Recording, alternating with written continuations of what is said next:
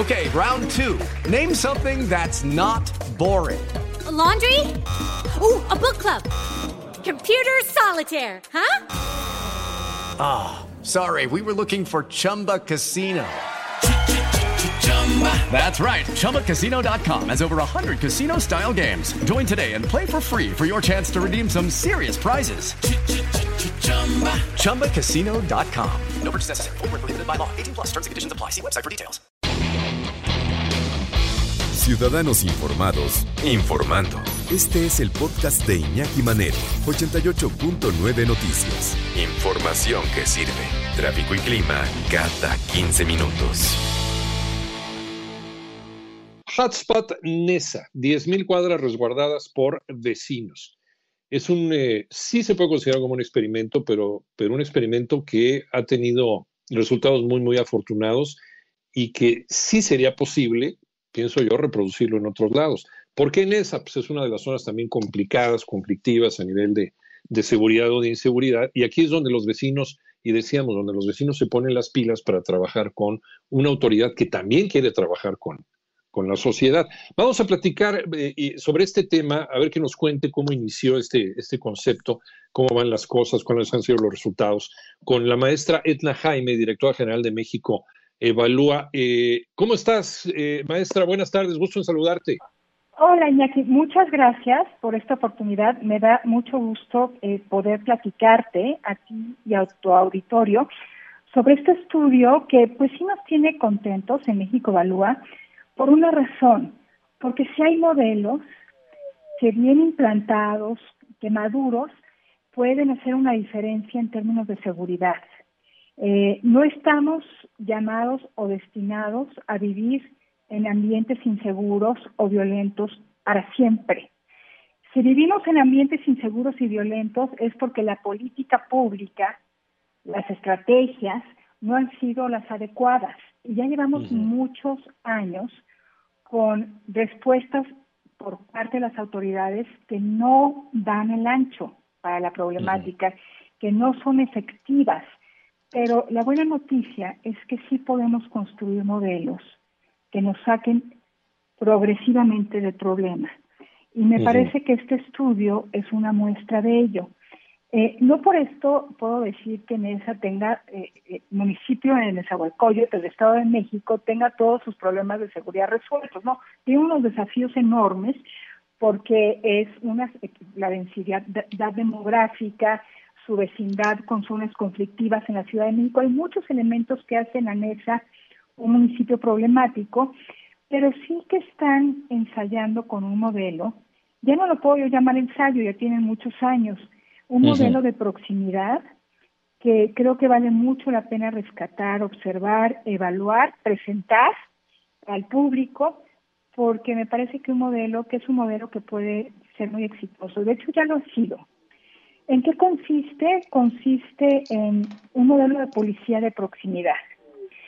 ¿Qué quiere decir una policía de proximidad? Pues un elementos de seguridad que están en contacto cotidiano con los ciudadanos elementos de seguridad que tienen el objetivo de resolver problemas, no solamente perseguir criminales, es este, un modelo que permite una interacción constante el hotspot NESA, 10.000 cuadras resguardadas por vecinos. ¿Cómo inició este concepto? Ya nos está dando una introducción la maestra Edna Jaime, directora general de México Evalúa. Y, nos quedamos ahí un segundo en el asunto de la policía de proximidad. ¿Qué es esto de la policía de proximidad? De una policía que no solamente detiene delincuentes y los persigue, sino que también arregla los conflictos sociales porque probablemente ese policía salió de ahí ese policía es conocido de doña Chuchita, la de la tienda de abarrotes, porque, porque su hermana trabajaba. No, es parte de la familia, es parte de la comunidad. Ese, ese concepto, ese concepto del eh, gendarme, del cual nos platicaban nuestros abuelos, nuestros bisabuelos, nuestros papás, que existía en ciudades como la Ciudad de México y que era el policía de la zona el policía que no solamente estaba destacado en esa zona, que había salido de esa zona, intentó reproducirse este asunto del gendarme cuando, cuando iniciaron los llamados cariñosamente policletos, que también llegaron a ser muy queridos por las colonias en donde estaban trabajando, muchos de ellos eran parte de esa colonia. Nada más que eh, pues bueno, de repente son, son cosas que, que, se abandonan, proyectos que se abandonan, que no se les da continuidad y que por eso no dan los frutos que se supone deben de dar. Nos decía, nos decía la maestra Edna Jaime que este es un proyecto que lleva varios años como para empezar a ver cuáles han sido los resultados. Y regresamos, perdón por la interrupción, eh, Edna, regresamos contigo. Muchas gracias, Iñaki. Sí, justamente eso es lo que debemos recuperar. Lo perdimos. Y mira, creo que no lo vamos a lograr recuperar si tenemos una policía militar, que es lo que realmente es la Guardia Nacional. Se había planteado originalmente como una policía federal, eh, de carácter civil, un cuerpo de seguridad federal de carácter civil, pero pues eh, como hemos visto su evolución, pues es muy difícil afirmar que es un cuerpo civil. Y una, y eh, una policía federal, aún contando con las mejores características de policía, no puede hacer ese trabajo de proximidad. Por eso es tan importante invertir y preocuparnos por las policías municipales. Mira, en nuestro trabajo pudimos eh, interactuar con las policías de mesa. Hicimos un trabajo de gabinete con muchos números, pero también hicimos un trabajo más cualitativo de entrevistas, de interacción con los con los policías, aprendimos mucho de ellos, vimos cómo recopilaban información, cómo la procesan, y ahí hay un ámbito de oportunidad muy grande porque ellos reciben mucha información de los ciudadanos que se puede convertir en inteligencia y después tienen una respuesta más informada por parte de la propia policía. Entonces ahí vemos que se puede detonar un círculo virtuoso, hay que trabajar mucho para poder procesar correctamente la información que dan los vecinos, de las llamadas de emergencia y transformar todo eso en inteligencia para el trabajo operativo de los policías. Pero eh, hay un gran potencial, te lo puedo afirmar, Iñaki. Y una segunda parte de lo que hicimos fue identificar dónde se concentran los homicidios en el municipio, porque debes saber que los homicidios no se distribuyen por todo un territorio de manera aleatoria, se concentran. Esto ya lo vimos en la Ciudad de México, cuando en México hicimos un trabajo para identificar dónde estaban los puntos críticos de violencia en la ciudad y se concentra, se concentra en un municipio, se concentra en algunas calles.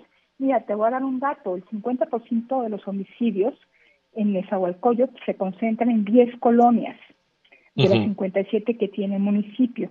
Y mira, 7.4 de los homicidios se concentraron en 1% de las cuadras. Entonces, si miramos nuestro problema de inseguridad, que a veces nos parece apabullante, pero después reconocemos que está concentrado, porque así como se concentra en ciertas calles, se concentra en ciertas regiones, si tuviéramos estrategias focalizadas para atender estos puntos críticos, podríamos tener una eh, un descenso importante en los homicidios, es lo que vimos en Mesa. Entonces, en esa identificamos dónde están estos puntos críticos de violencia, tratamos de explicar por qué se concentran ahí, y ya con una explicación o con un diagnóstico, la autoridad puede intervenir de una manera inteligente. Ya no es simplemente mandar policías o mandar patrullas, es cómo le hacemos para atender estos factores de riesgo que están presentes, estos factores que hacen que los homicidios se concentren y cómo puede haber una respuesta articulada, no necesariamente policía, únicamente policíaca. Eh, hay que actuar en muchos frentes.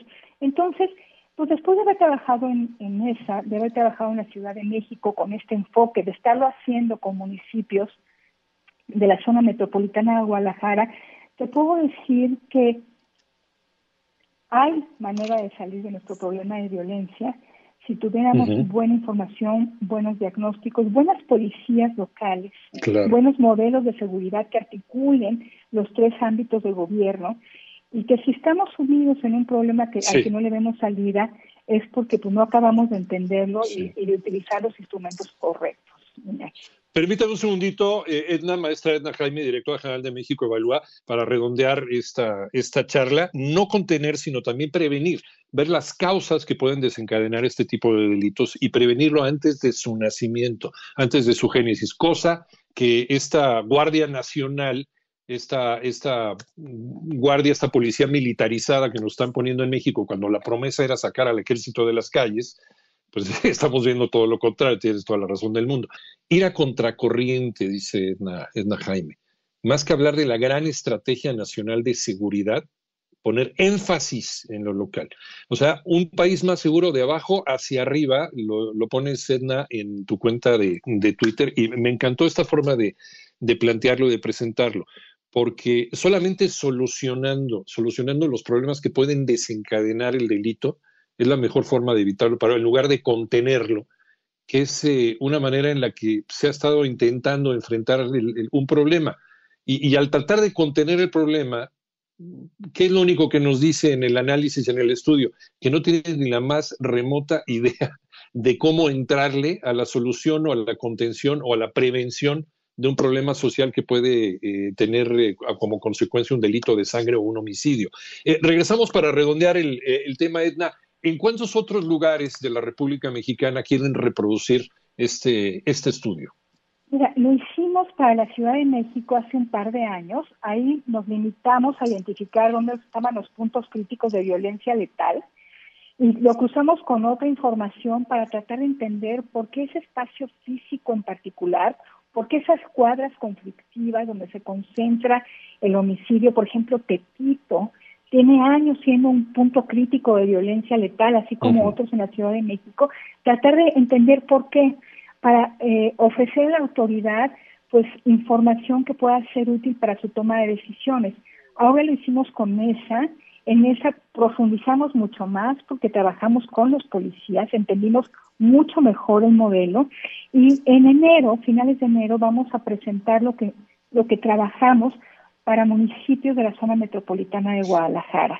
Entonces, esto que es a contracorriente, me pare, este movimiento a contracorriente me parece muy prometedor y lo que quisiéramos es que otros municipios aprendieran de las buenas prácticas, nosotros aprender de quienes están haciendo las cosas bien para empezar a mover la conversación pública eh, y, los, y, los consensos, sobre todo en la clase política, de que más que mano dura y presencia militar, necesitamos lo que tú dices, Iñaki, entender los problemas para, tratar de prevenirlos o contenerlos.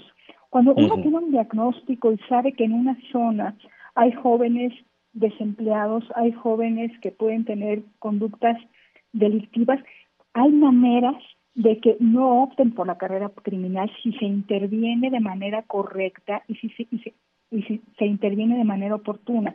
Entonces, esto abre un mundo de posibilidades más allá de lo que hemos tenido, de este paradigma, este modelo prevaleciente, pues que no nos acaba de resolver el problema y nos deja mucha sangre de por medio. Entonces, estoy muy optimista, eh, que quiero que haya muchos municipios, pues autoridades que se sumen a la rebeldía, a no aceptar que esto llegó para quedarse, sino que sean instrumentos desde la política pública a nivel de lo local que pueden hacer la diferencia.